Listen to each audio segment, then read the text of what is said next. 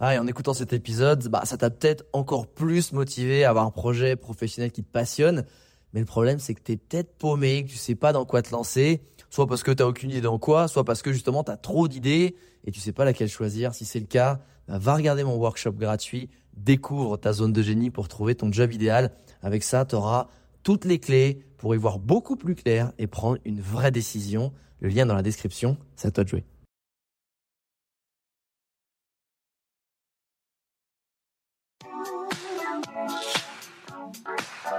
Les Entrepoteurs, c'est le podcast à la cool et sans langue de bois où j'invite un ami entrepreneur à partager tout sur son business. Prends un café et assieds-toi avec nous pour découvrir des infos qui normalement restent entre potes.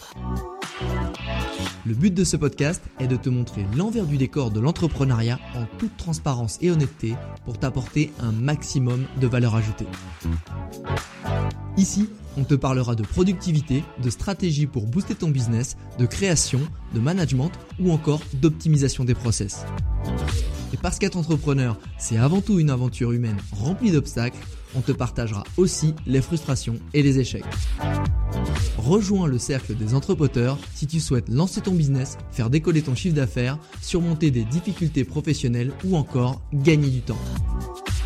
Je m'appelle Alex Viseo, je suis coach et conférencier en personal branding et j'aide les entrepreneurs, CEO, freelance, indépendants, sportifs et artistes à promouvoir leurs talents pour se forger une e-réputation forte qui booste leur business.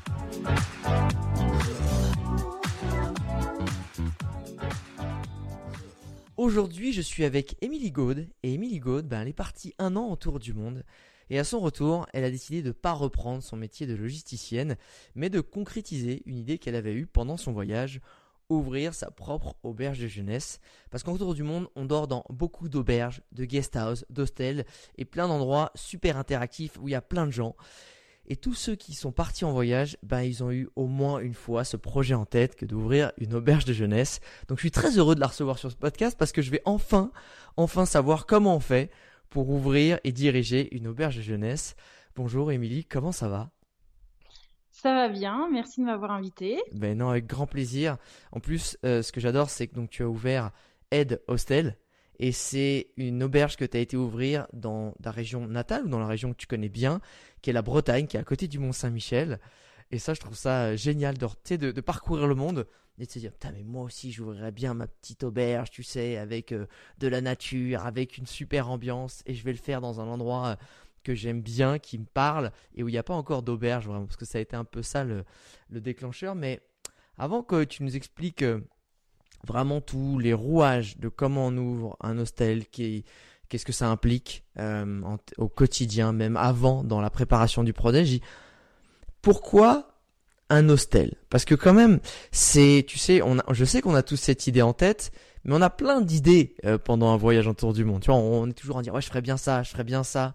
Qu'est-ce qui t'a décidé en fait entre le moment où tu as eu cette idée de d'auberge à franchir le pas? Qu'est-ce qui t'a dit, c'est vraiment ça que je veux faire? Alors c'est vrai que les auberges, euh, souvent c'est une discussion qu'on a dans les dans les hostels à travers le monde entre voyageurs. On se dit souvent ah ben moi si je devais ouvrir une auberge, euh, je la ferais comme ci comme ça. Grave. Et, et ce qui est rigolo, c'est qu'en fait moi à chaque fois que j'avais cette conversation, je disais toujours aux gens oh je pense pas que ce soit si cool que ça d'ouvrir une auberge parce qu'en fait on voit tout le temps des voyageurs, mais nous on reste à la même place. C'est ça. Donc pendant pendant mes voyages, c'était pas forcément euh, un de mes rêves d'ouvrir un hostel, pas du tout. Euh, pendant, je suis partie 15 mois euh, en voyage avant de, de faire l'hostel, mais je, je réfléchissais même pas à mon retour et à ouvrir une auberge à ce moment-là. Ah ok. C'est vrai, ouais, c'est vraiment quand je suis rentrée. Euh, je, pendant mon voyage, je pensais pas du tout à mon retour, mais quand je suis rentrée, euh, j'ai commencé à me dire voilà, maintenant j'ai plein d'opportunités devant moi, je peux créer ma propre vie. Qu'est-ce qui me plaît? Donc j'ai commencé à faire une checklist de ce que je voulais et ce que je voulais pas. Ah génial. il y avait quoi sur cette checklist? Bah, y a, dans, ce, dans ce que je voulais, euh, c'était revenir en Bretagne. Je voulais vivre en Bretagne parce que c'est là que ma famille est. Euh, même si j'adore voyager et pendant dix ans, j'ai pas arrêté. Mais euh, voilà, c'était une évidence pour moi. Je commençais à vieillir et j'avais envie de retrouver retour aux sources. Donc je savais que le projet se ferait en Bretagne. Après, l'entrepreneuriat, ça m'intéressait. Je me suis dit que dans quel secteur j'aimerais travailler? Et c'est vrai que le tourisme et le voyage, c'est un secteur qui m'attirait le plus. Donc je suis partie de ce constat-là. J'ai commencé à regarder qu'est-ce qui se faisait et qu'est-ce qui se faisait pas en Bretagne. Mais toujours pas forcément dans l'idée d'hostel à ce moment-là. Mmh. Et c'est vraiment en étudiant le marché breton mmh. que euh, là j'ai remarqué, je me suis dit mais c'est quand même fou si j'avais voulu, euh, si j'avais été une backpackeuse euh, étrangère et que j'avais voulu visiter ma propre région, j'aurais pas pu parce que il n'y a pas la structure pour accueillir des backpackers. Donc avec, euh, je le rappelle, c'est en gros un hébergement assez euh, simple. Souvent, c'est des dortoirs qui sont qui permettent à des voyageurs avec petit budget de trouver des hébergements sympas où il y a une bonne ambiance, où c'est dans des spots euh, jolis. Et c'est vrai que ben on n'a pas toujours. C'est ça. En, France, le marché des hostels, ça commence hein, maintenant à s'ouvrir petit à petit. Dans les grandes mais on n'en a pas beaucoup. Dans les grandes dans villes. les grandes villes, c'est ça. C'est vraiment dans les grandes villes. Euh, et, et, moi, ce que, ce que je voulais, c'était vraiment créer un établissement euh, pour, fait pour les voyageurs. De l'hôtellerie, nous, on en a plein ici. Mais c'est vrai qu'un voyageur étranger, euh, un hostel, quand on y a été, quand, une fois qu'on a goûté, ok, c'est des dortoirs partagés, c'est pas ça donne pas forcément envie. Mais l'ambiance est très particulière. C'est vraiment le monde du voyage. On a des conseils qu'on n'a pas forcément à l'hôtellerie. Il y a le côté vraiment social. On dit souvent qu'un hostel, en fait, c'est comme un hôtel, mais avec le S du côté social et sympa qu'il n'y a pas forcément dans les, dans les hôtels. Ouais, et puis c'est aussi, euh, moi ça m'est déjà arrivé euh, d'être un peu saoulé entre guillemets des dortoirs. Donc, euh, tu vois, je, me prenais ma petite chambre à droite à gauche quand j'étais en voyage. Et puis à un moment, tu dis, mais en fait, je suis tout seul, tu vois, dans mon truc. Là, je suis, je suis en train de voyager tout seul. J'avais besoin de mon petit confort ou un peu de moment à moi. Mais là, j'aimerais bien sortir de ma chambre et discuter avec des gens super sympas, euh, interagir, et puis justement partir en visite avec d'autres personnes que je viens de rencontrer. Ce que t'as pas dans des hôtels, t'as pas cet effet-là, et que dans les hôtels, dans les hostels, et ça se fait de plus en plus dans les auberges, il y a aussi euh, des offres euh, qui ont été créées avec des chambres privatisées en fait. Et il y a beaucoup plus beaucoup plus en plus de gens ou de couples qui se prennent en fait une chambre un peu comme une chambre d'hôtel, sauf que quand ils ouvrent leur chambre, ils se retrouvent dans l'espace commun. Il y a des backpackers, il y a des jeunes, il y a des randonneurs, il y a des et, et c'est un peu ça aussi qu'on vient chercher. Exactement. franchement, c'est ça. Et il y a un truc que je voudrais savoir sur cette liste. Je reviens sur la liste. Qu'est-ce qui avait que tu ne voulais pas?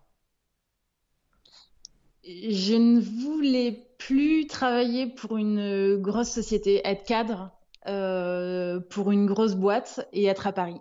Alors, euh, j'ai envie de dire, même si moi ça me parle et je, dois connaître les réponses, euh, pourquoi toi, tu voulais plus travailler pour une grosse société Parce que justement, encore une fois, même si on, sent qu'en ce moment, en 2020, le paradigme du métier, du, monde du travail est en train de, changer, euh, être cadre dans une grande entreprise, c'était un peu le rêve et l'objectif de beaucoup de gens avant, même encore. Hein.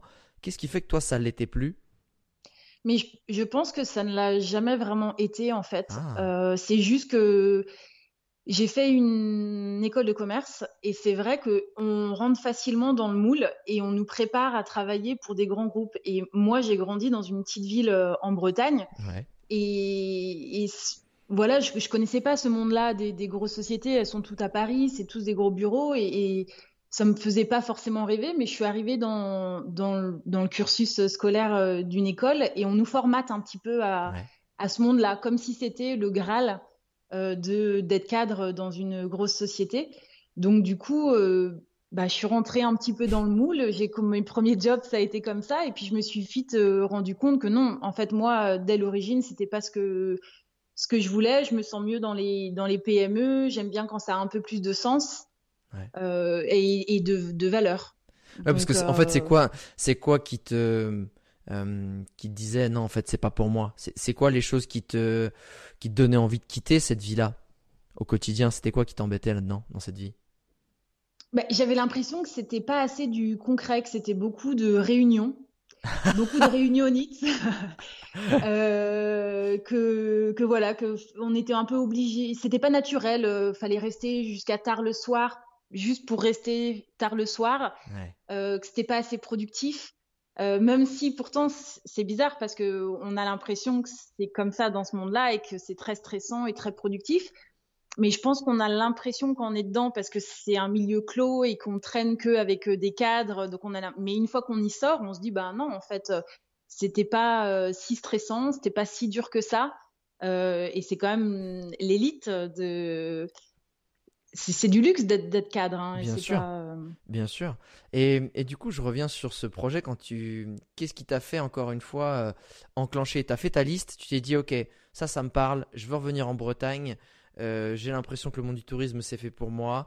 Euh, l'hostel, euh, j'ai quand même pas mal de références grâce à mes 15 mois de voyage. Qu'est-ce qui t'a fait passer le pas? Ça a été quoi la suite du process?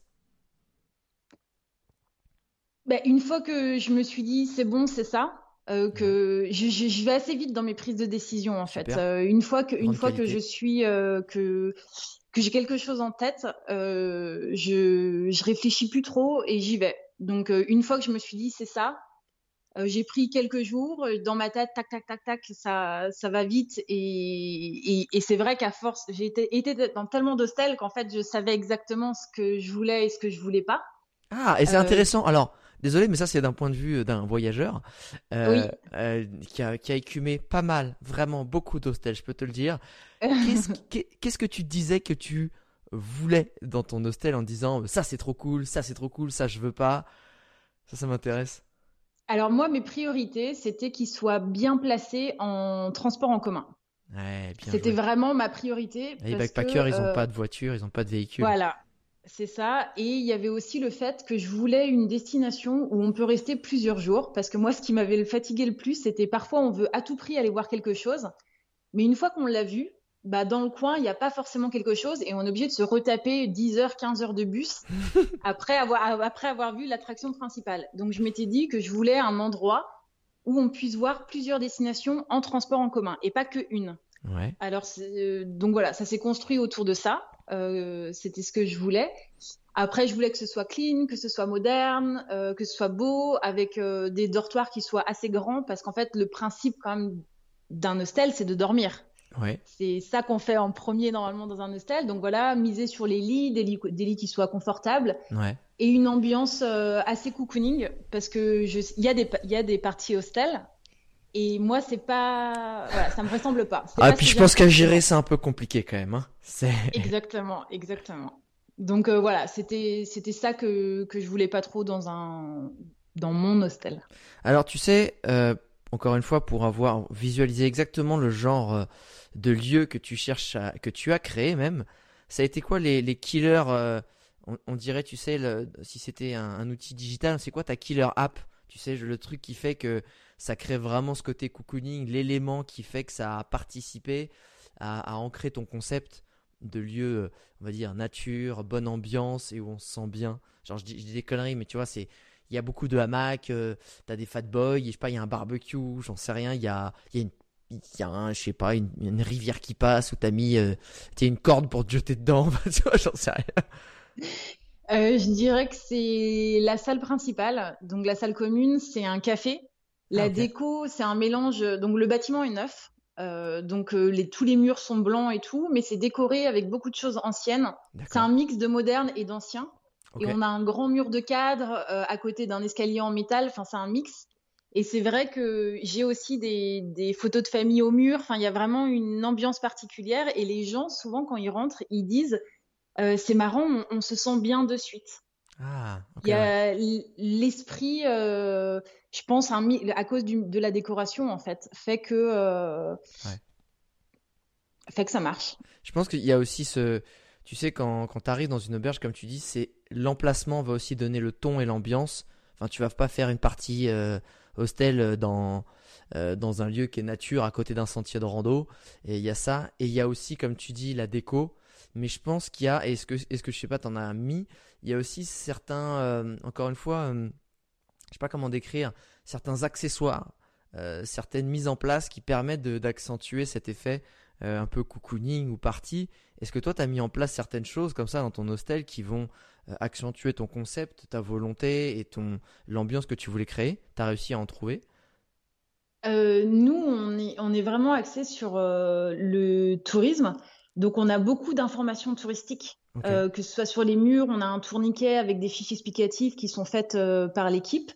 donc ça, déjà, on voit que c'est que le concept est fait pour les gens qui, en fait, ils, dorment ici, mais la journée, ils vont vraiment explorer la région.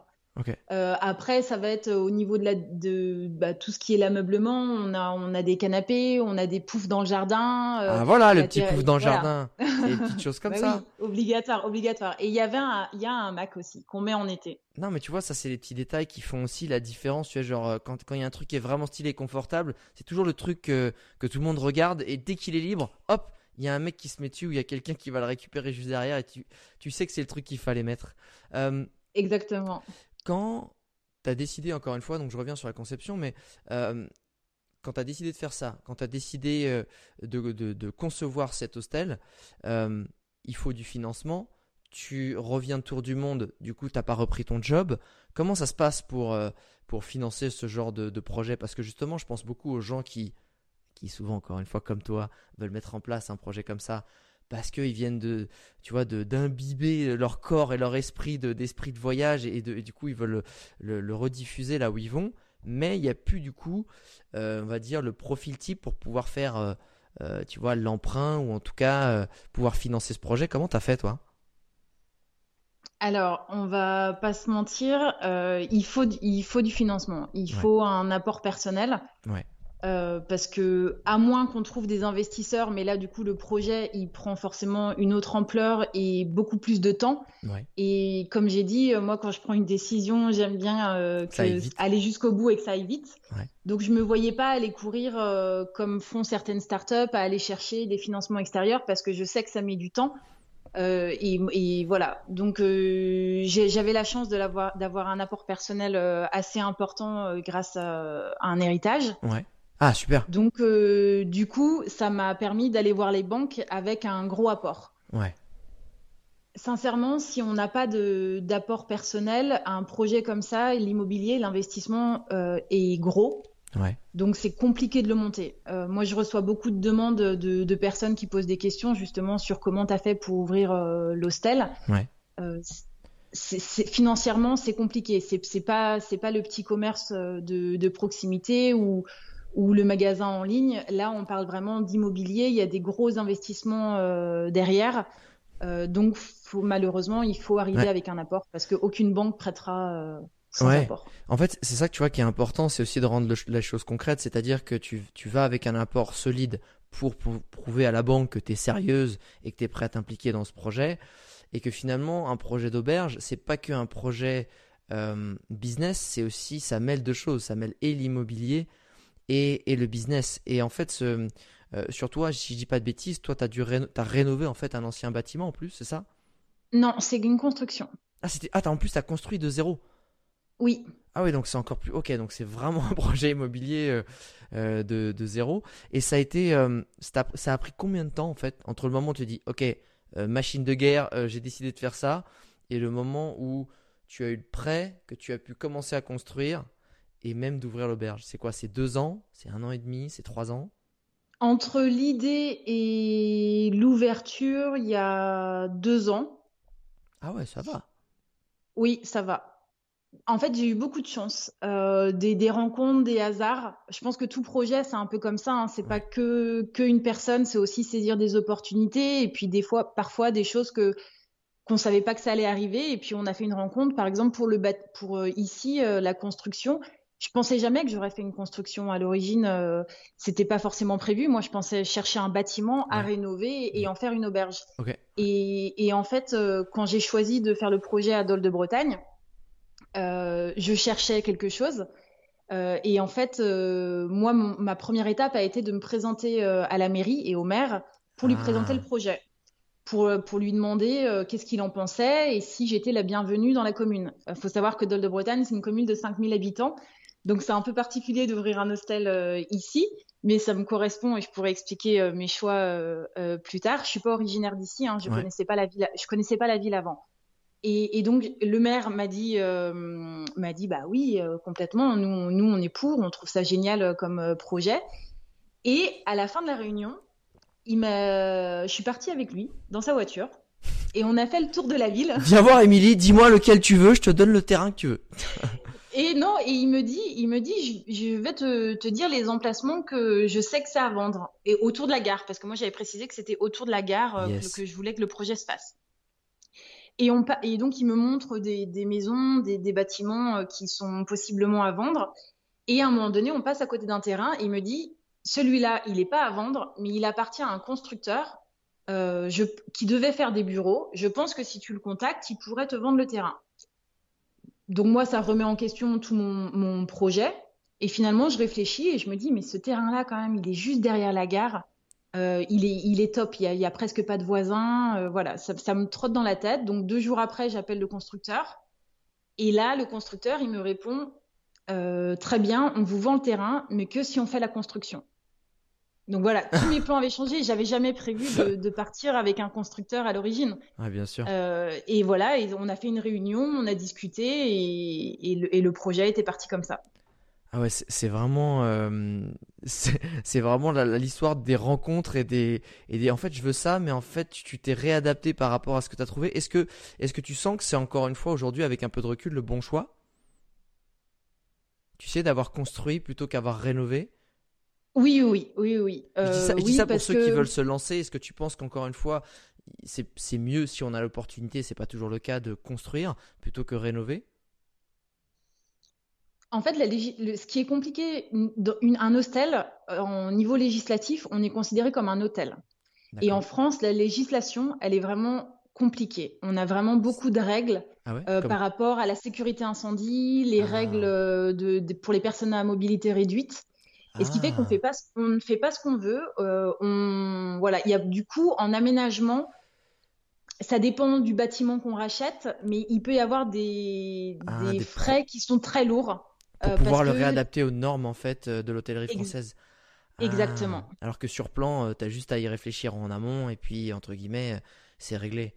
Ok. C'est ça. Est-ce que, et là je parle encore une fois, je reviens sur le financement, est-ce que tu as des conseils à donner à ceux qui vont défendre un projet, ce type de projet auprès des banques. Qu'est-ce qui selon toi a vraiment fait, par rapport au rendez-vous que tu as pu faire, concrétiser ton dossier? Est-ce que ça a été vraiment le gros apport? Est-ce que ça a été un super business plan? Est-ce que ça a été l'emplacement? Est-ce que ça a été au contraire que, je sais pas, le banquier était en contact avec le maire ou je sais pas, ou, ou avoir fait intervenir des gens supplémentaires? C'était quoi? Non, euh, il y a vraiment l'apport qui compte pour les banques. Après, je pense que c'est euh, l'enthousiasme qu'on met et la confiance qu'on a dans le projet quand on le présente. Ah. Moi, le projet, j'ai eu euh, des gens en face de moi qui avaient aucune idée de quoi je parlais. Euh, ça paraît stupide, mais quand on n'est pas dans le monde du voyage, le mot hostel, on ne comprend pas forcément. et quand on dit auberge de jeunesse, on a en France, on a ça fait peur parce que c'est un peu l'image des auberges de jeunesse associatives. Euh, qui sont un peu vieillottes, euh, voilà. Donc ils comprennent, ils comprenaient pas trop le projet. Après, moi, j'arrivais avec un PowerPoint, avec des images, avec euh, bah, ma, ma chat, mon enthousiasme, j'y croyais. Je revenais aussi d'un tour du monde que voilà que j'avais fait en solo. Donc les gens ils disaient bon, elle, elle, en veut quand même, elle a une sacrée personnalité. Donc je pense que c'est un, un, tout, mais, mais surtout le fait de de vendre son projet, d'y croire, d'être enthousiaste. Et du coup, on, emmène les gens avec nous, même si à l'origine ils comprennent pas le projet. Bah, ils, sont motivés autant que nous, puisque euh, on leur ah bah parce que c'est sûr que Mireille, 52 ans, hein, à la banque euh, du coin, elle comprend pas trop, mais elle dit elle a l'air bien sympa cette petite, elle y croit, et en tout cas elle a de la conviction. Euh, Exactement, c'est ça. après, après, il y a d'autres, il y a d'autres personnes qui, qui ont toujours pas compris puisque j'ai, j'ai eu euh, des refus de banque et euh, dont une personne, alors que je lui avais quand même présenté le projet pendant pendant une heure, qui me rappelle après pour me dire que mon prêt n'est pas accepté et qui me dit non non, on ne finance pas des chambres d'hôtes. Et là, je me disais mais il m'a pas écouté parler en fait parce que mais voilà peut-être que c'était un peu trop compliqué dans mes présentations j'emploie des mots euh, les millennials, euh, les backpackers, euh, une cible étrangère, voilà, tout ça à Dole de Bretagne, c'est un peu compliqué à, comprendre. même si ça a du sens une fois qu'on a qu'on a voyagé et qu'on connaît. Non, mais tu vois, c'est un conseil important aussi, c'est bien adapter son ses arguments et et son langage par rapport à la cible qu'on a en face en fait. Et, Exactement. les banquiers, c'est pas forcément, alors même si maintenant ce métier se rajeunit, c'est pas forcément des gens qui sont au courant de des termes un peu pro ou des termes de qui se disent, on va dire, euh, dans la vie de tous les jours. en fonction du milieu où on est ou du secteur. Et, ça, c'est peut-être faire attention justement à bien vulgariser son dossier en, fonction de ce que c'est, et notamment si c'est un, hébergement un peu à destination d'une cible assez jeune. quand tu as lancé ton projet, ça a été quoi Et là, tu nous en parlais, c'est peut-être ça, mais le plus grand problème que tu as eu au lancement, en fait dans le lancement Est-ce que ça a été peut-être justement d'être, euh, de t'adapter à toutes les normes, euh, ou est-ce que ça a été, je ne sais pas, euh, finalement la construction, ou est-ce que ça a été peut-être d'attirer des gens? Ça a été quoi le plus gros problème tout au début de ton projet de l'aventure, une fois qu'elle était partie, lancée? Une fois qu'on a ouvert, le plus gros problème a été de communiquer et de se faire connaître. Ah. La première année, on a, je peux le dire maintenant, euh, on n'a vraiment pas eu beaucoup de monde euh, parce que euh, le concept était basé sur la gare et le fait qu'on puisse aller au Mont-Saint-Michel en bus, à Saint-Malo en train, à Dinan en train, tout ça en moins de 30 minutes. Et on a eu, on a eu les grèves pendant six mois du train. Sympa. Donc, quand, quand, le, quand, le, business plan est basé sur le train et que le train ne fonctionne pas ou fonctionne mal, c'est déjà d'une un peu compliqué d'attirer euh, les, les, voyageurs. Mais il y avait, en plus de ça, il y avait aussi le fait qu'on n'était pas connu. Et, le, et Dol de Bretagne, c'est une petite ville, c'est pas une grosse destination touristique, même si on est entouré de destinations touristiques. Et du coup, se faire voir dans le flot d'informations qu'on a euh, sur Internet ou partout, euh, c'est compliqué. Et c'est quelque chose que j'ai vraiment sous-estimé. Ouais. En, en, je croyais tellement à mon projet que je me disais, les gens, ils vont, quand ils vont voir que, que j'existe, ils vont forcément venir parce que le concept va leur plaire. J'étais contente du bâtiment, euh, voilà. Mais en fait, pour ça, il faut que les gens sachent que j'existe. Exactement. Et que, que Ed Hostel existe. Et, et ça, je l'ai pas anticipé euh, et j'ai eu du mal à me faire voir. Je pensais pas que c'était aussi dur sur Internet d'avoir de la visibilité. je pensais que le fait d'être bon, et, d'avoir un, concept particulier, un peu unique dans la région ouest. On, est, on était le premier hostel, euh, et Hostel, c'était le premier hostel de tout l'ouest. Bordeaux était même pas encore ouvert. Ah ouais. Donc, voilà, j'avais pas de compétition dans le milieu de l'hostel en tout cas, mais c'est pas suffisant parce que si les backpackers ils sont à Paris, s'ils ne savent pas qu'il y a un hostel à côté du Mont Saint-Michel, ils ne peuvent pas venir. Je suis d'accord. Et ça, ça a été mon, mon gros problème, et ça l'est toujours d'ailleurs. Hein. Euh, le fait que je ne sois pas dans une grande ville, ouais. j'ai pas la puissance de cette ville qui fait que les gens ils vont chercher, ils vont chercher voilà. ouais. Et, et, du coup, c'est voilà, la visibilité est un peu compliquée. Et ça, a été quoi justement ta, ta, stratégie pour essayer de pallier finalement à ce problème que tu n'avais pas euh, euh, pris à sa juste mesure, on va dire? Ta stratégie, ouais, ta, stratégie sur le, de, diffusion et de visibilité sur les réseaux sociaux, tu l'as abordé comment? Alors, la première année, je me suis dit euh, que ce serait bien que je fasse appel à une agence de presse pour euh, parler du lancement du premier hostel de Bretagne. Mhm. Voilà. Donc, j'ai fait appel. Il n'y a pas eu des retours énormes, bah malheureusement. Et après, j'ai rapidement eu un problème de budget. Bah euh, parce qu'en fait, communiquer coûte vraiment beaucoup d'argent. Et comme je l'avais pas anticipé, j'avais pas forcément la trésorerie. Et après, on arrive vite dans un cercle vicieux où euh, on n'a pas les taux d'occupation suffisants pour avoir un chiffre d'affaires suffisant, pour pouvoir investir en communication. Il y a des choix à faire, on a des salaires à payer. Et du coup, voilà, ça devient un peu euh, des choix à faire, pas forcément les bons. Moi, du coup, j'ai décidé de faire euh, toute ma stratégie sur, sur Internet, sur Instagram et Facebook par moi-même. Ouais. Euh, je, je fais du mieux que je peux. Je trouve que mon Instagram est bien. il a une belle gueule. je n'ai pas autant de followers que toi, mais, euh, mais j'essaie de m'en sortir. En fait, tu mets le doigt sur quelque chose d'important et, et, je fais la petite parenthèse, surtout que ça peut intéresser pas mal peut-être d'entrepreneurs qui nous écoutent, qui ont euh, un commerce ou un service ou un business physique. Et on se dit souvent le digital, euh, c'est bien, mais euh, j'ai un commerce physique, en quoi ça va vraiment m'être utile C'est pas la priorité parce que si mon emplacement est bon et si mon offre est bonne, ben c'est ça le plus important. Mais comme tu le dis, et surtout dans ce milieu-là, en fait, tu peux avoir euh, la meilleure chaussure du monde. Si Nike ne faisait pas de pub, tu saurais pas qu'elle est sortie, leur chaussure. C'est pour ça qu'ils m'attraquent de fou en publicité, en sponsoring, euh, en, en, coop d'événements. C'est pour ça. Et je dis, pour, pour exister, il faut créer. Et aujourd'hui, l'avantage qu'on a quand tu dis que communiquer, ça coûte très cher, c'est le cas, mais ça dépend comment. Et que euh, oui, c'est pas on fait un contenu sympa et tout à coup il y a un million de vues et il y a on a 80 000 followers qui débarquent comme ça et qu'on est full occupé du jour au lendemain mais euh, de la même façon que on va créer un, produit il faut passer presque autant de temps c'est ça la, stratégie des grandes boîtes. Ils mettent quasiment autant de budget à la création du produit qu'à sa promotion.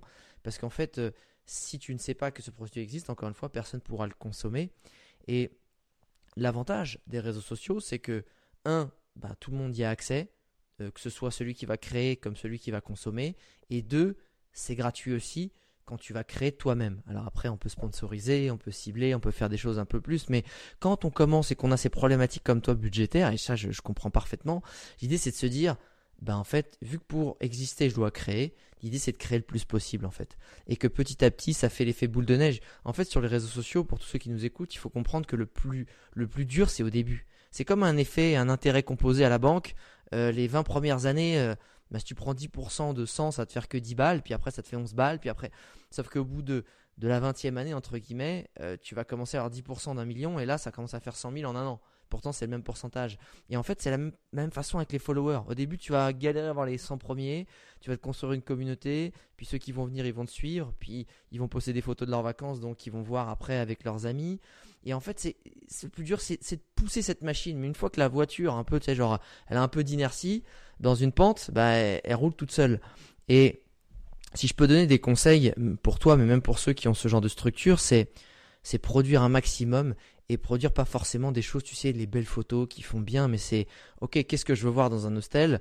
Ben, je veux voir les activités qui s'y font euh, autour, je veux voir je veux voir aussi la vie qu'il y a, euh, je veux voir, euh, ben je sais pas les, les paysages qu'il y a aux alentours, je veux voir aussi des visages des gens qui viennent. Comme ça, je me rends compte un peu aussi des, du type de personnes qui viennent. Est-ce que c'est plutôt des, des étrangers? Est-ce que c'est plutôt des, des, des, personnes qui, qui vont être européennes, qui vont être américaines avec... Parce que finalement, tu te projettes et que si des Américains, ils voient qu'il y a des Américains dans ton auberge, bah c'est bête, mais ils vont dire ah bon bah ok on va peut-être y aller ça.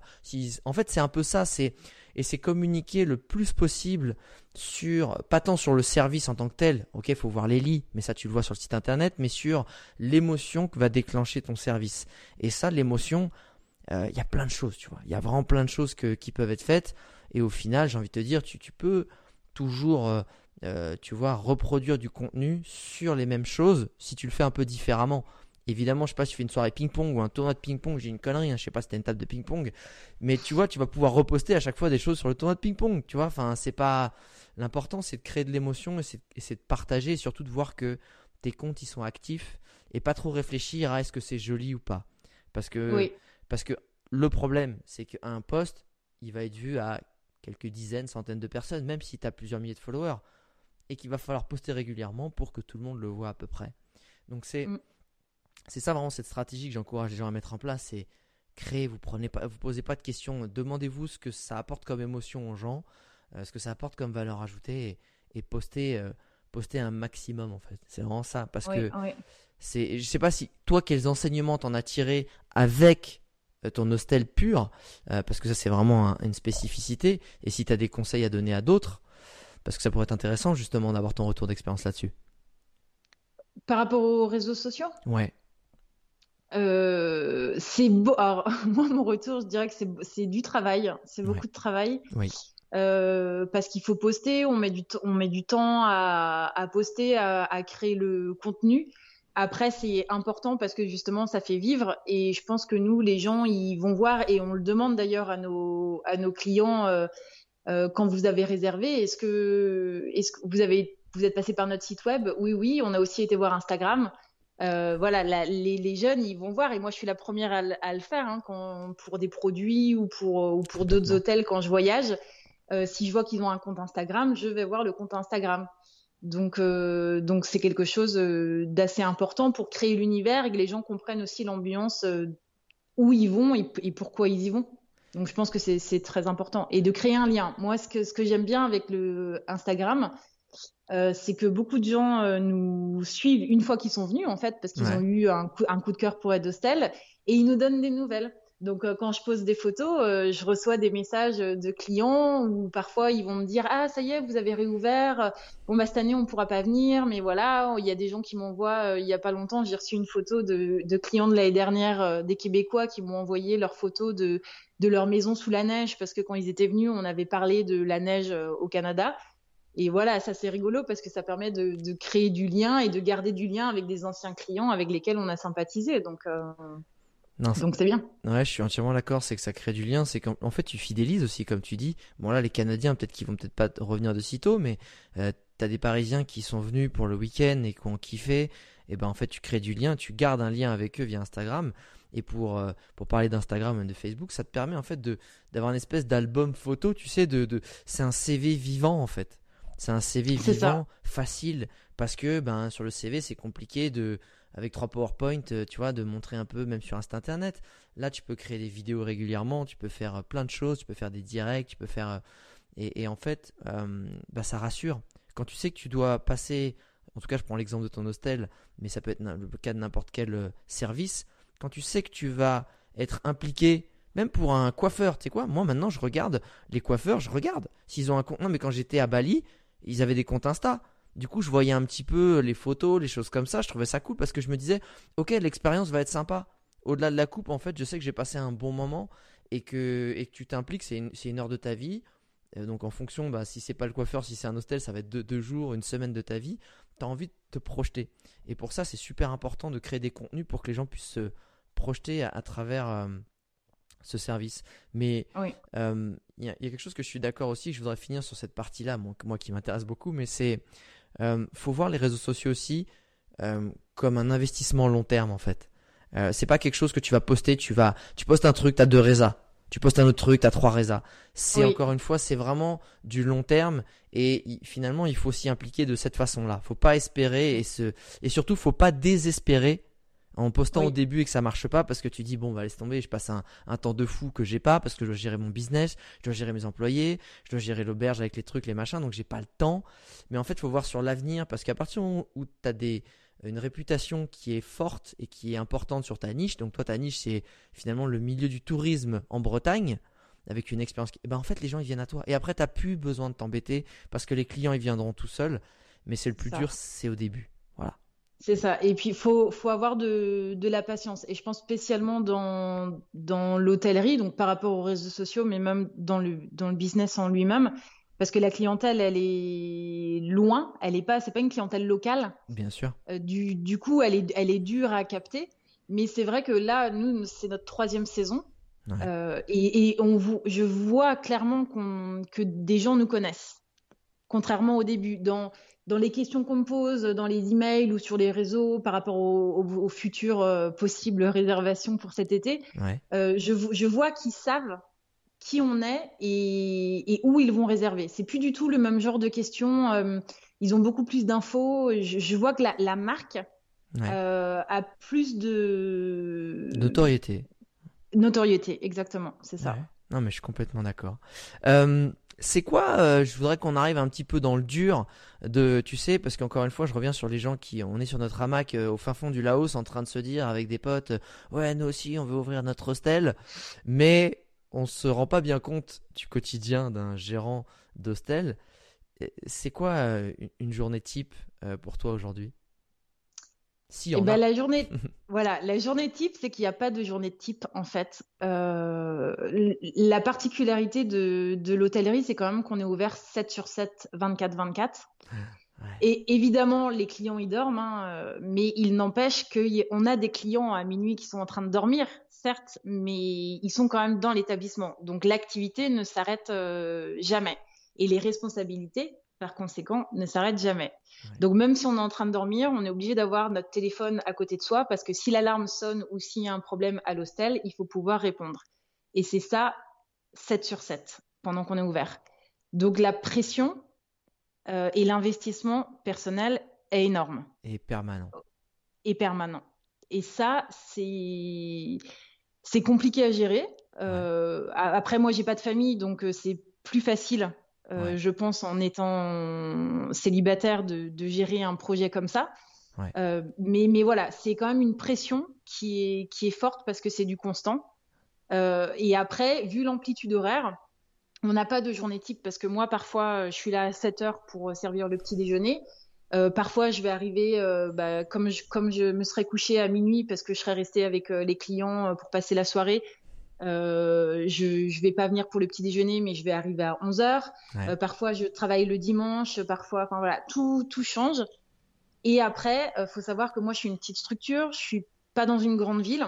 Ouais. Donc on est et comme je disais, euh, le, départ a été difficile. Mhm. Donc les, taux, d'occupation n'étaient pas là, donc forcément le chiffre d'affaires non plus. Donc on est on est sous-staffé. Clairement, on est sous-staffé.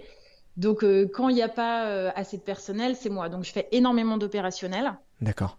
donc encore de réception. Et par exemple là, avec ce qui s'est passé, le Covid et le fait qu'on a été fermé et qu'on n'a pas eu de réservation pendant trois mois, financièrement c'est compliqué à gérer. Bien sûr. Donc là, je ne prends plus de veilleur de nuit, donc je dors à l'hostel. Ouais, donc c'est vraiment ça. Et à la base, tu as combien de, lits pour combien de staff? J'ai 50 euh, lits.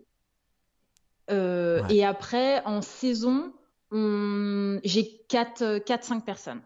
Ah, quand même. Ouais, en mm. saison, tu as 4-5 personnes. Mais en fait, 4-5 personnes, ça paraît beaucoup comme ça. Mais il faut savoir qu'en France, ils sont, les personnes sont à 35 heures. Et il, il, leur faut euh, un, deux jours de congé légal, les, enfin, légaux, euh, et qu'on est ouvert 7 sur 7. Donc en fait, ils, sont sont presque tout le temps tout seuls. Ah d'accord, ah ouais, c'est une personne qui gère quasiment tout tout seul parce que ben faut faire tourner H24, ça se relaie en permanence en fait. Exactement.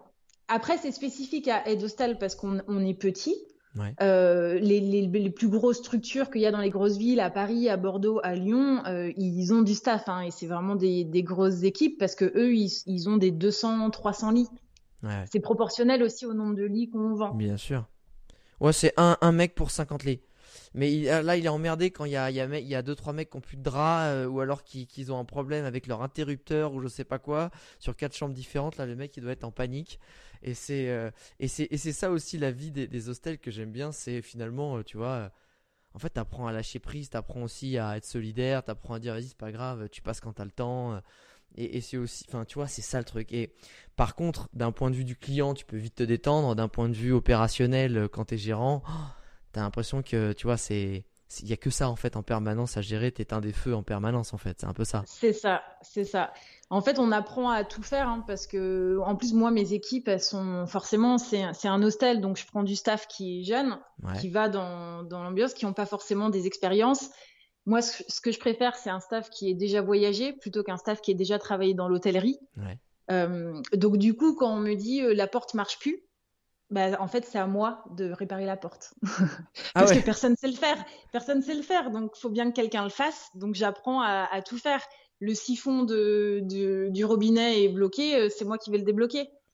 Euh, voilà, on devient un peu. Dû, eh, dû regarder un sacré paquet de tutos YouTube. Hein. Franchement. exactement, exactement.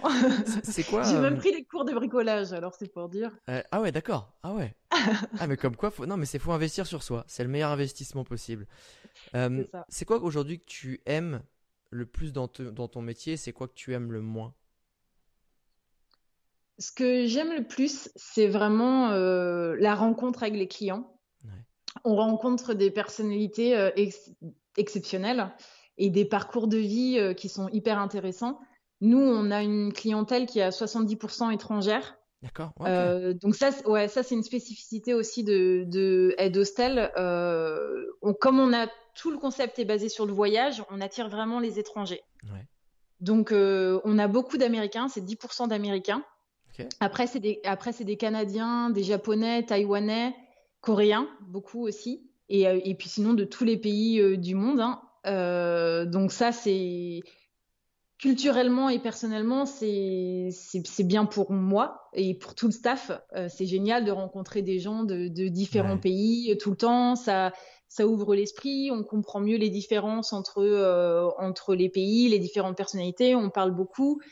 On rencontre des gens qui nous disent bah là ça fait deux ans que je suis en voyage en fait je suis partie de de Tokyo à moto et, ils sont là ils dorment à Dole de Bretagne. C'est génial c'est voilà c'est des belles rencontres on a des discussions surtout de, de politique. Bah, comme dans un hostel quand on voyage en fait nous on vit un peu la même expérience sauf qu'on est quand même du côté pro. Donc on a on a d'autres d'autres inconvénients qu'on n'a pas quand on est juste client.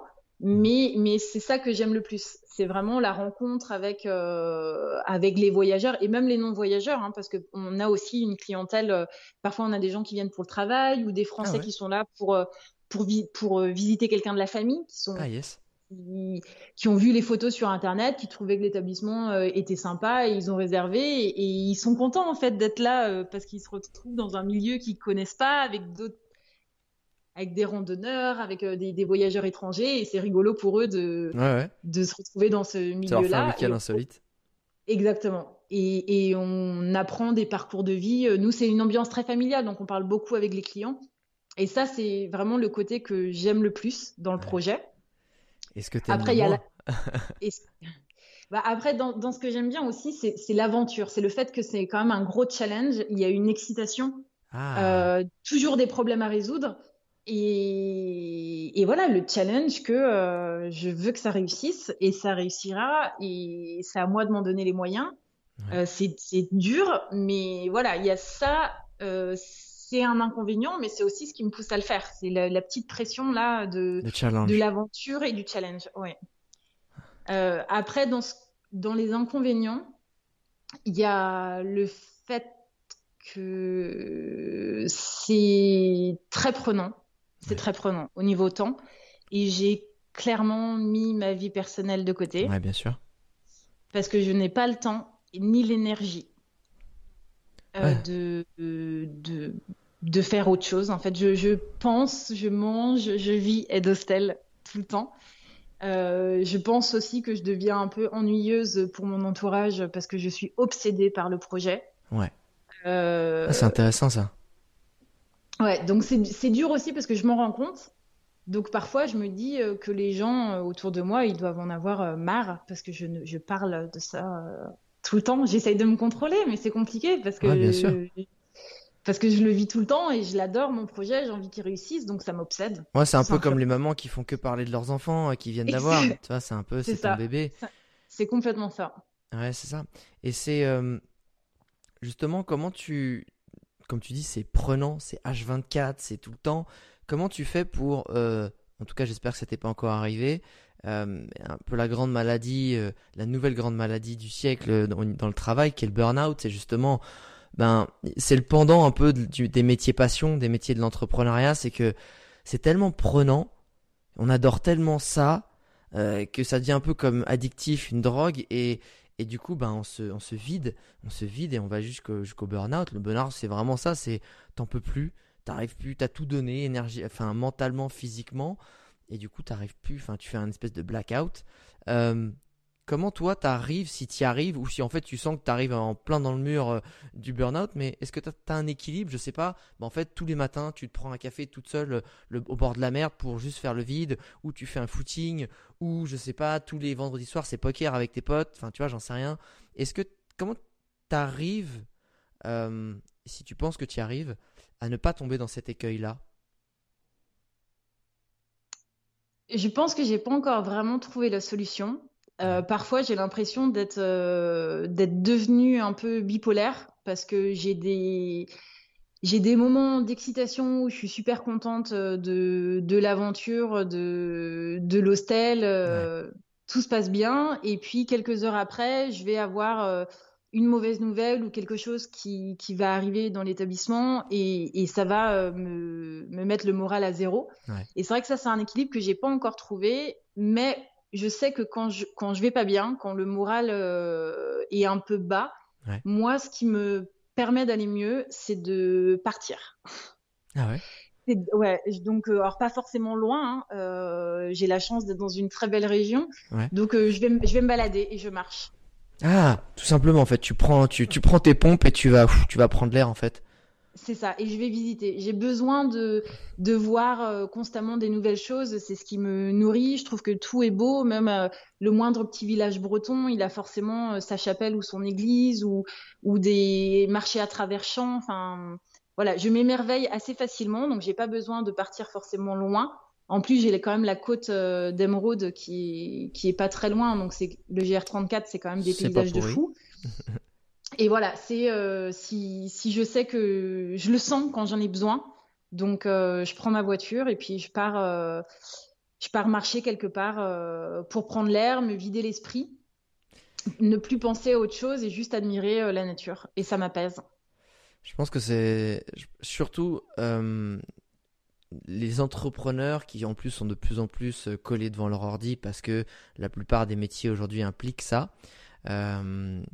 on oublie en fait que juste lever sa tête de l'ordi, poser le téléphone, aller se reconnecter, tu vois, marcher en nature, ça enlève toutes ces sales ondes qu'on a dans la tête, ça, ça fait du bien, et on a tendance à croire que euh, prendre une heure, ah, je suis à la bourre, j'ai plein de trucs, j'ai pas le temps de prendre une heure, mais en fait, le fait de prendre une heure te fera gagner du temps sur le long terme parce que tu vas, encore une fois, tu vas être moins agacé, tu vas être, tu vas prendre du recul, tu vas trouver des solutions à tes problèmes, et le fait de perdre une heure entre guillemets à prendre du repos, te, permet derrière de gagner beaucoup de temps dans l'exécution. Donc ça, je, suis, j'en suis convaincu et je trouve que c'est une super solution que, euh, que je fais beaucoup. Là en ce moment, tu vois, je, j'allais pas mal en forêt et j'ai découvert qu'à littéralement 5 minutes euh, euh, de chez moi, j'avais une rivière avec une, une petite plage de sable, tu vois, bah, micro, mais ça, t'as l'impression que t'es au Canada, c'est, c'est de l'eau émeraude. Et en fait, bah en fait, maintenant, je vais me baigner tous les jours, tous les soirs après ma journée de travail. Tu sais, quand t'es un peu agacé, t'as fait plein de trucs, hop, tu vas te prendre une douche, euh, enfin une douche, un bain bien glacé dans la rivière, et tu ressors de là, t'as fini ta journée, mais tu l'as fini en beauté, et en fait, t'es prêt à repartir, à, bien te reposer. Et ça, c'est des trucs tout con, mais euh, ça fait tellement. C'est ça. Et notre pays, notre pays est, vraiment beau. Que bon, évidemment, la, la région Bretagne, c'est l'une des plus belles du monde, mais les autres régions sont très jolies aussi. Et, on, a cette chance-là d'en allant, en allant pas loin, on, peut soit être dépaysé ou au moins se sentir euh, complètement ressourcé et pas rester enfermé. Je pense qu'il faut qu'on prenne, euh, prenne l'air frais. Prendre l'air frais, qu'il fasse beau ou pas beau, c'est nécessaire Pour, pour le cerveau, pour sa propre énergie. Euh, c'est moi, c'est ce qui j'en ai besoin. Ah non, mais je... physiquement j'en ai besoin. Hier, je suis, je suis allé me baigner, il, il pleuvait des gouttes, tu vois. Enfin, mais c'est mm. et en fait, c'est ce que je disais euh, avec la personne avec qui j'y suis allé, je fais, tu sais, en fait, le, euh, le vrai kiff dans la vie, euh, c'est pas d'être avec son petit plaid et son petit chocolat chaud dans son canapé quand il fait chaud. C'est agréable, mais c'est pas le vrai kiff. Le vrai kiff, il est de faire des choses qui vont te permettre de surmonter un obstacle. Parce que pendant que tu vas surmonter l'obstacle, ça va être un peu désagréable. Donc typiquement rentrer dans l'eau quand il pleut, tu vas te dire c'est pas très agréable, surtout que l'eau est caillosse à côté des montagnes. Mais en fait, quand tu ressors, tu as un bien-être qui est, qui, est, qui est, vraiment intense. Euh, tu vas te souvenir de ça parce que finalement tu te rhabilles en vitesse et c'était drôle, etc. Et finalement, c'est juste un parallèle aussi avec l'entrepreneuriat, c'est de se dire, euh, euh, mets-toi des routines qui te permettent de sortir de ta zone de confort parce que derrière, ça, ça, va te faire du bien, tu vas, tu vas franchir des caps dans ton business, tu vas te, toi aussi arriver à tenir le cap en termes mental, parce que c'est ça le plus important. Hein. C'est sur la durée que ça se joue l'entrepreneuriat. D'ailleurs, vu que c'est sur la durée que ça se joue, si tu étais le grand maître Yoda euh, des auberges de jeunesse et que tu devais former des petits padawans qui allaient euh, monter d'autres auberges à travers le monde, quelles seraient les grandes règles, les grandes règles d'or que tu leur dirais à tes petits padawans pour réussir un tel projet? Je leur dirais euh, qu'il faut prendre conscience que ça marche pas du jour au lendemain, que c'est un long chemin, euh, après, bon, je le redis, mais Dol de Bretagne, c'est aussi un projet spécifique, mais je pense que dans les gros, grandes villes, ils ont quand même d'autres problématiques. Le loyer va être plus cher, l'investissement immobilier est forcément beaucoup plus cher, le staff est sûrement plus compliqué à gérer aussi.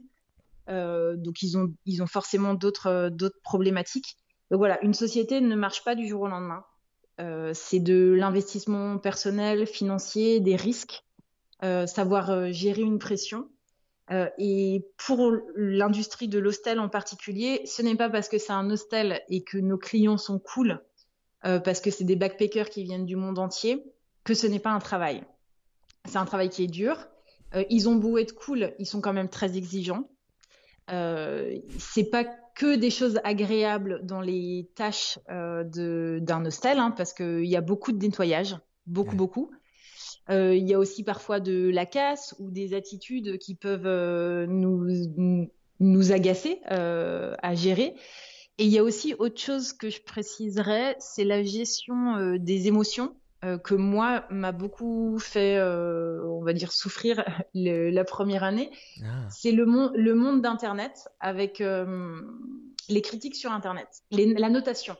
Ah. Euh, sur tous les sites, parce que l'hôtellerie et la restauration, je pense que c'est vraiment un fléau, cette, la, notation euh, qui, existe. Euh, c'est facile derrière son ordinateur de, mettre une note en partant quand on, a, on a passé que quelques heures dans un établissement. Néanmoins, c'est une trace qui est laissée à vie sur Internet pour un établissement, pour un personnel. nous, en été, on reçoit des notifications euh, de, des sites de réservation ou des sites de, de critiques euh, d'avis sur Internet constamment. Euh, l'ordinateur, il est allumé à la réception, donc et puis c'est le travail des gens de la réception de répondre à ces messages. Et c'est une pression. On ne se rend pas compte, mais vraiment c'est compliqué à vivre parce que, bah, je vais reprendre la comparaison du bébé. Euh, on ne dit pas à une maman que son bébé est moche.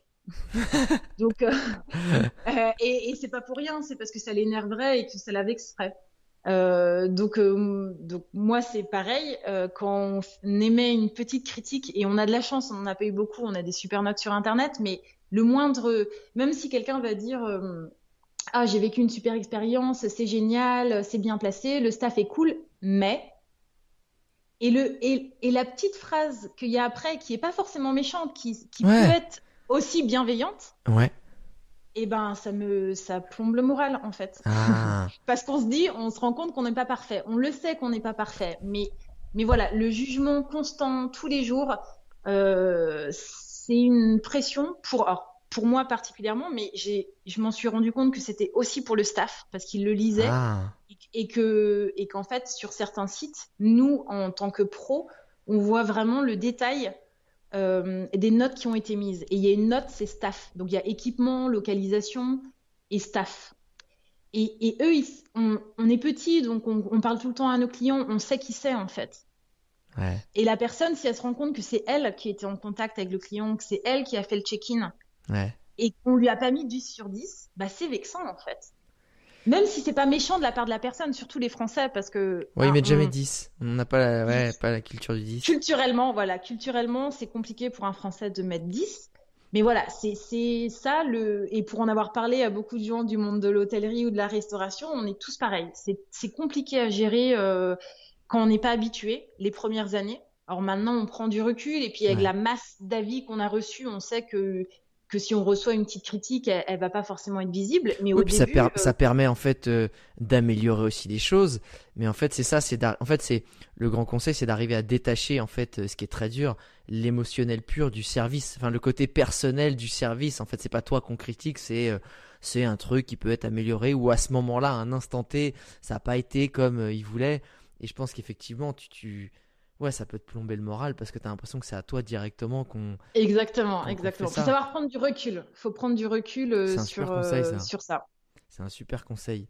Euh, et si je te disais, et là peut-être que ça va te faire kiffer pour développer justement ton business, que je peux t'arranger, c'est pas sûr, mais je peux peut-être t'arranger un petit quart d'heure avec Elon Musk, donc le, celui qui a fondé quand même Tesla et SpaceX, pour lui poser des questions euh, sur le business, tu lui poserais quoi comme question?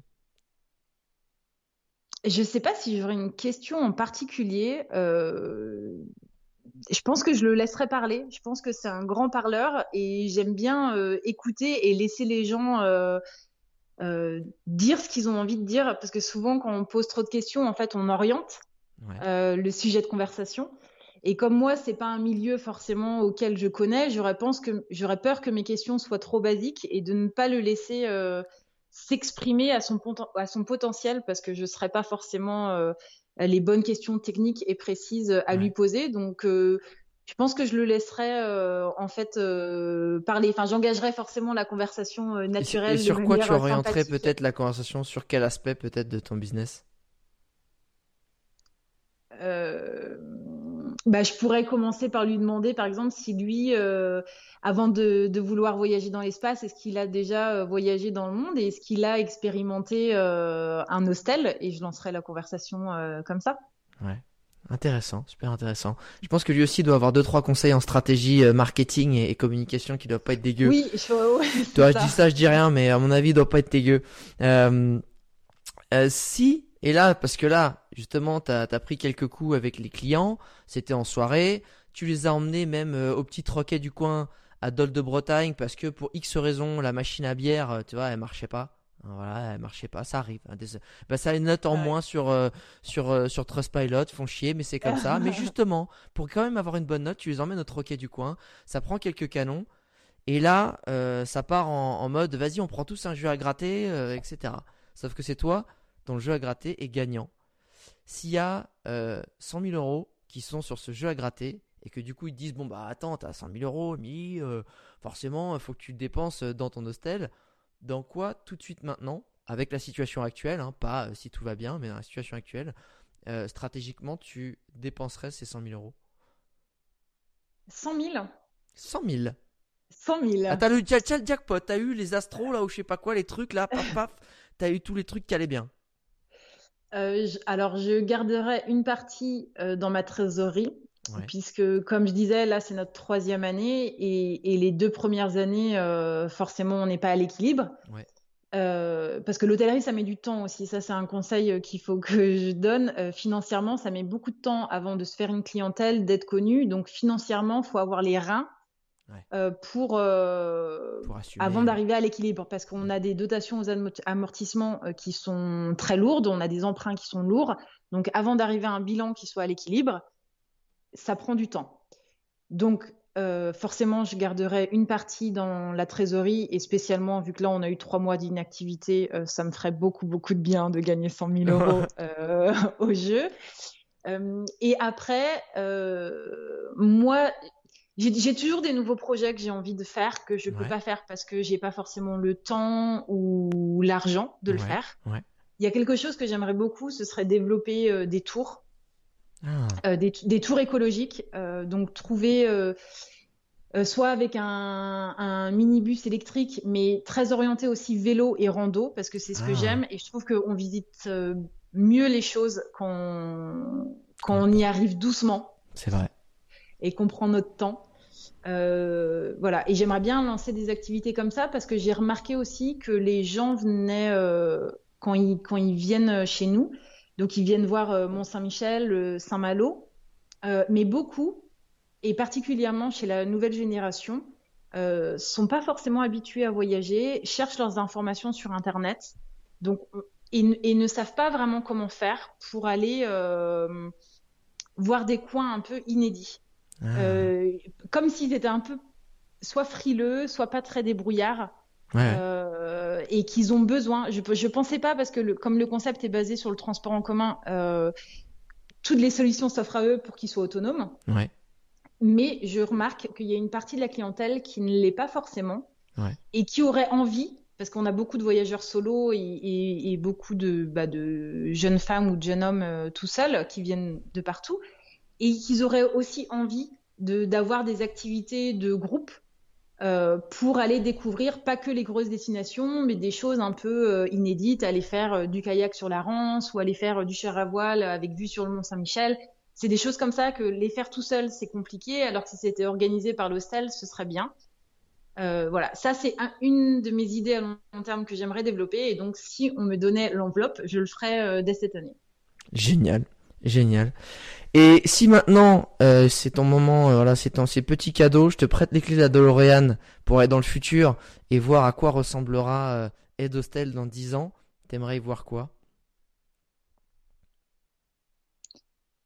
Alors moi, au niveau personnel, j'aimerais avoir eu la capacité de me détacher de l'opérationnel.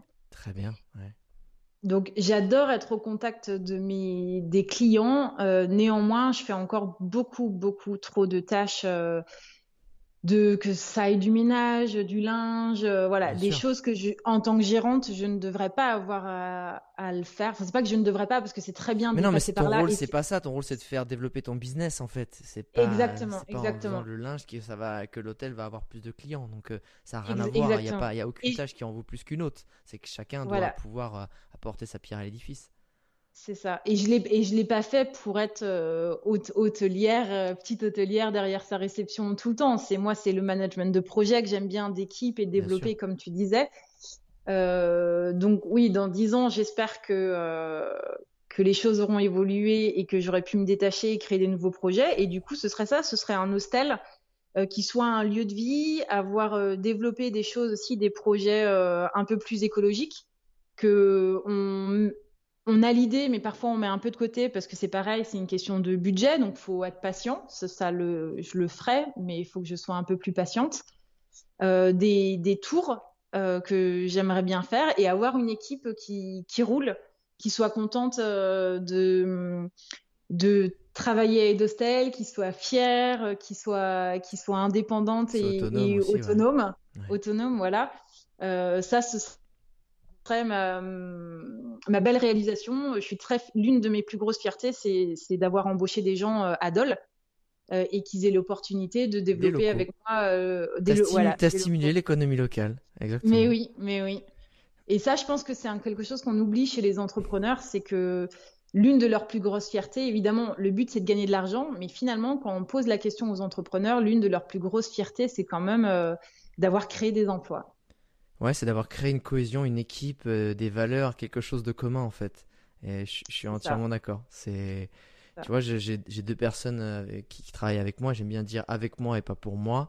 Et, en fait, euh, ce qui est génial, c'est que tu dis que tu as construit un job ou en tout cas tu avais certaines valeurs, un certain lifestyle, peu importe. Moi, c'est, c'est, moi, c'est plutôt basé sur la liberté, sur le côté remote.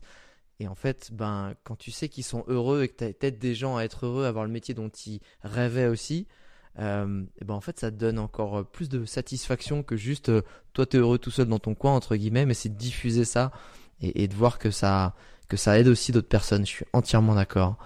Écoute, Émilie, moi, je t'envoie plein de belles ondes pour que cette image-là, elle se réalise. Je te remercie beaucoup d'avoir pris le temps euh, bah, de nous filer tous ces conseils pour ceux qui, peut-être, dans un coin de leur tête, rêvent ou ne rêvent plus de faire ce projet. On ne sait pas. Non, non, c'est une, une, très très belle aventure. C'est génial, c'est excitant. Après, comme toute aventure, il y a des risques, il y a de la solitude. Euh, qui, est, qui peut être compliqué à gérer, donc faut avoir les épaules. Euh, mais après, quand on en a envie, on peut réussir. La preuve, je suis pas, je suis pas une surfemme. Euh, et j'en avais envie, je l'ai fait, tout le monde peut le faire. Et, je pense que c'est ça en fait. Si on n'essaie pas, on ne saura pas. Et, peu importe, euh, à bas euh, la mauvaise image en France de l'échec, moi je trouve ça formidable. Et, et n'ayons pas peur d'échouer, tant qu'on y met le cœur, on apprendra forcément des choses. Et voilà, donc Merci pour ton temps, merci pour ces conseils, merci pour cette transmission. Longue vie à Ed Hostel. J'espère que ben, tous ceux qui nous écoutent, ils auront envie peut-être d'aller brainstormer avec toi sur l'entrepreneuriat, euh, sur les petits poufs qu'il y a dans le jardin. Voilà. Mais oui. Venez à Dole de Bretagne, c'est the place to be. It's the, place to be for les, sur les digital nomades ou les entrepreneurs qui sont à Paris qui ont envie d'un petit peu de respirer. Et, euh, et, en tout cas, moi, je te dis à très vite et je te souhaite une belle saison qui, j'espère, va très vite démarrer. Ciao, Emilie. Merci beaucoup. Merci.